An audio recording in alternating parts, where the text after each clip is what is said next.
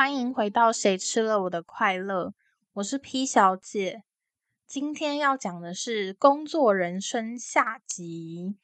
研究助理篇。距离我去当所秘书又过了一段时间后，我整装待发，研究助理的道路。那其实研究助理的工作比所秘书简单蛮多的。而且我遇到的上司真的都非常好，每个人都很体贴我的状况啊，或者是会从旁帮助我很多，教会我很多事情。虽然说领域是一个我曾完全没有接触过的，但因为他们的帮忙，所以我也有机会去接触、了解跟学习。所以整体我是蛮喜欢那个地方的，只是那里我遇见了两个非常厉害的人。这两个人呢，我先给他们绰号好了。女生叫做白莲花，但它切开来是黑的。男的呢叫叫博士好了，因为他就是个博士。这件事情是在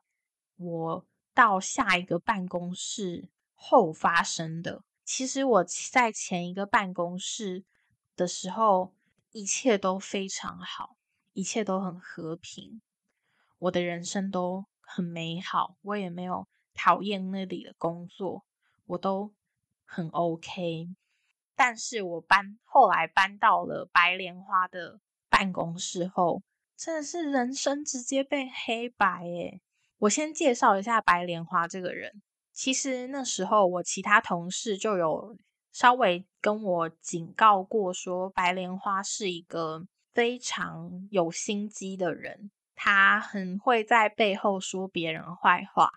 他非常喜欢散播谣言，在散播谣言的同时，他又会说这个谣言是另外一个人讲的，所以他除了会说别人坏话，他还会栽赃别人，而且他很喜欢巴结长官。跟男生撒娇，就是各式各样的行为，好像叫他绿茶比较适合。不过我已经取白莲花了，那我们就先叫白莲花好了。白莲花那时候，我对他的印象就是他很喜欢我的第一个上司，因为我们的第一个上司真的是个非常好的男生，聪明、温柔、身材好，完全就是一个非常优秀的。结婚对象，不过我们上司是有女友的，所以呢，白莲花也就是看得到吃不到。补充，白莲花也有老公，还有一个小孩，所以呢，我对于他这么痴心欣赏我们第我第一个主管这件事，我感到非常的惊讶，因为他很露骨，他其实把自己的喜欢表现的非常明白。他那时候就会常常来我们的办公室，他都叫我们主管哥。哦，他不是叫哥，他是叫哥哥。我好想跟你同一间办公室哦，哥，还是你最好了，哥，谢谢你。他对每个男生几乎都这样叫啦，可是他特别针对我们，我的第一个主管。他叫的特别亲密，而且还会时不时散发出他对他还蛮喜欢的这个讯号，所以我一开始对他印象就是一个花痴。我也觉得没有影响我，我不怎么样。我换到白莲花在的办公室后，因为我那段时间身体状况不好，所以请假时的次数比较频繁，就被白莲花逮住我的小把柄。哦，但是我都会跟，在我身体状况不好的时候，我会跟我的上司说，能不能就是我在家里把工作完成，然后传给你，就我不会停停止说，我就不工作，我就摆烂这样。白莲花呢，就跑去跟博士讲这些事情，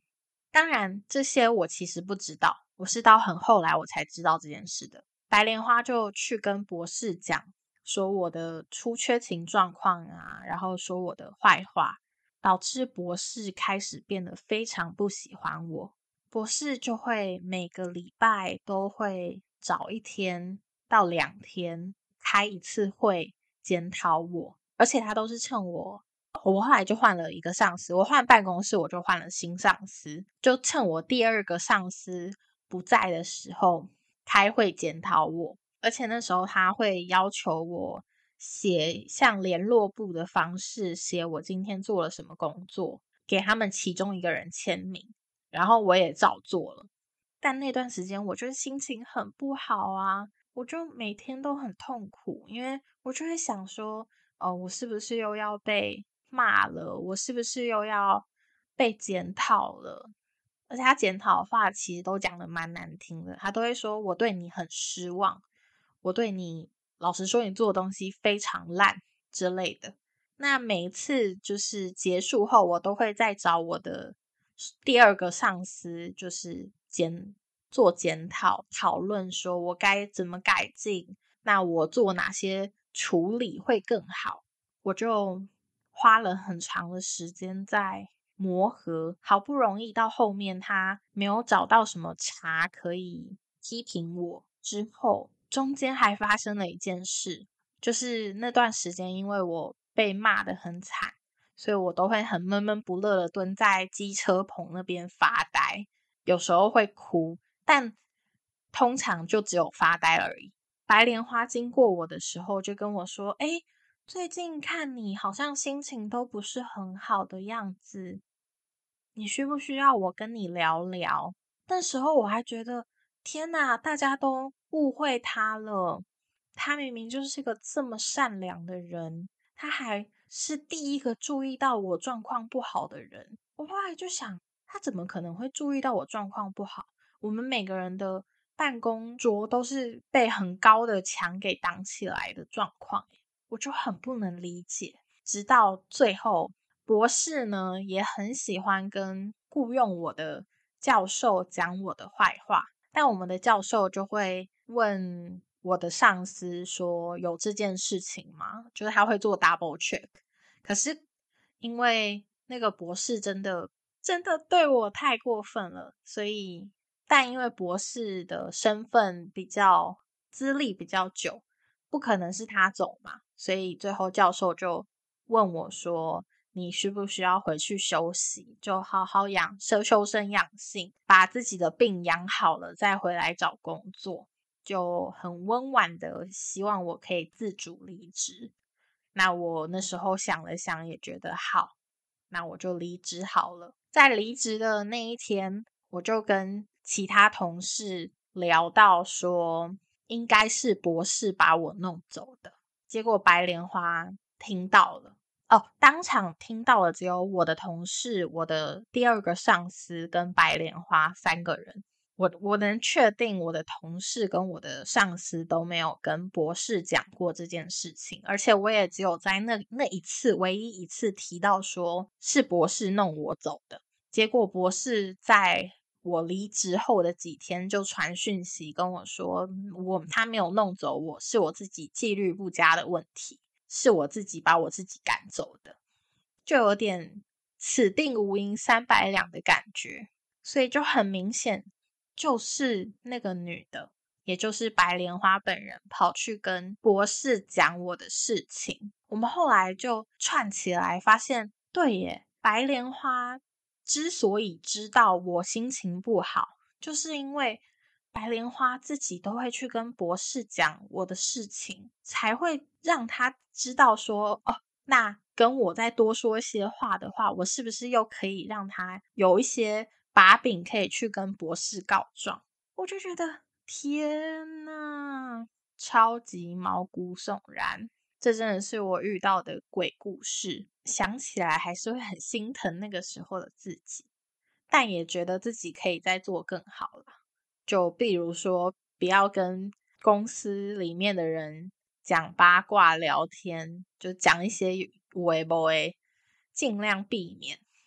就保持好同事是同事，不是朋友的关系就好，这是我的感想。但我还是非常喜欢我自己的上司们，因为我的上司们真的都对我很好，而且也都很乐于指教，说我有哪些错误等等的。以上就是我三年来的一些小故事，希望大家听完之后会有一种“哇塞”之类的感觉。是白莲花促成我这段时间这么难过的原因，我真的觉得很可怕，一股恶寒从我的背脊上来。有些人真的就是带着纯粹的恶意在生活的，所以如果你自己在生活中碰到这种会在背后讲别人坏话、会诽谤你、会造谣你的人，大家都可以尽量远离，就远离，离开对自己有毒的环境，保护自己。讲完我刚刚发生的事情之后，综合上下两集。大家也应该听得出来，我最大的问题就是我很常请假，也因为常请假的关系，会让自己身边的同事不太喜欢自己，所以我就跟咨商师、我的精神科医师、我身边的朋友、各式各样的人讨论说，哎，有什么样的做法是可以避免我这些状况，或者是去调整一个。比较完善、对我适合的工作环境。第一个是在察觉自己状态不好的时候，可以先找兼职工作，有弹性，可以排班，而且尽量是不要到会很忙很忙的这种工作，让自己先去适应一下职场的环境，再慢慢、慢慢、慢慢的进入到正职工作。第二个是远端工作，减少跟人的互动啊，大多时间都是在跟电脑相处，或者是第三个是接案的 SOHO 族。如果你自己有一些设计的能力、文案编写能力，都还蛮适合去做接案这个方式赚钱，也可以控制自己的案件量。让自己在状态不好的时候能够好好休息。那如果说以上三个你都觉得诶蛮困难的话，其实也可以一直去尝试跟寻找适合自己的工作场合。因为你的面试能力如果还不错的话，其实还蛮适合去不断尝试、不断寻找、了解自己的所需。再去看有哪些工作是适合自己的，这也是一个方法。最后找到一个环境啊、同事啊、上司都还不差的环的地方，让自己在那边工作。毕竟工作是生活的很大一部分。我们如果在工作期间不开心的话，会很辛苦。还有另外一个就是远离自己目前的环境。如果你觉得人多会是你压力源之一的话，你可以换到乡下工作，换到比较放松的环境工作等等的。以上是，但其实也是比较是根据我自己个人跟周遭的人讨论出来的方法，有可能也不适合你，不过也欢迎参考。看看说这些方法，忧郁症在职场上找工作真的比较困难一点。那我自己本身的话，这大概是我这三年总结还有评估自己的长处、短处等等的结论。也提醒大家说，在找工作的时候。因为身心症还是有很多污名化，还有对身心症不友善的状况，所以大家还是要多多的思考一下自己可以接受的压力强度在哪，自己想过什么样子的生活，还蛮推荐大家写下来的，因为编写的过程你会有思考，你就会去想。嗯，目前你不能接受哪些环境？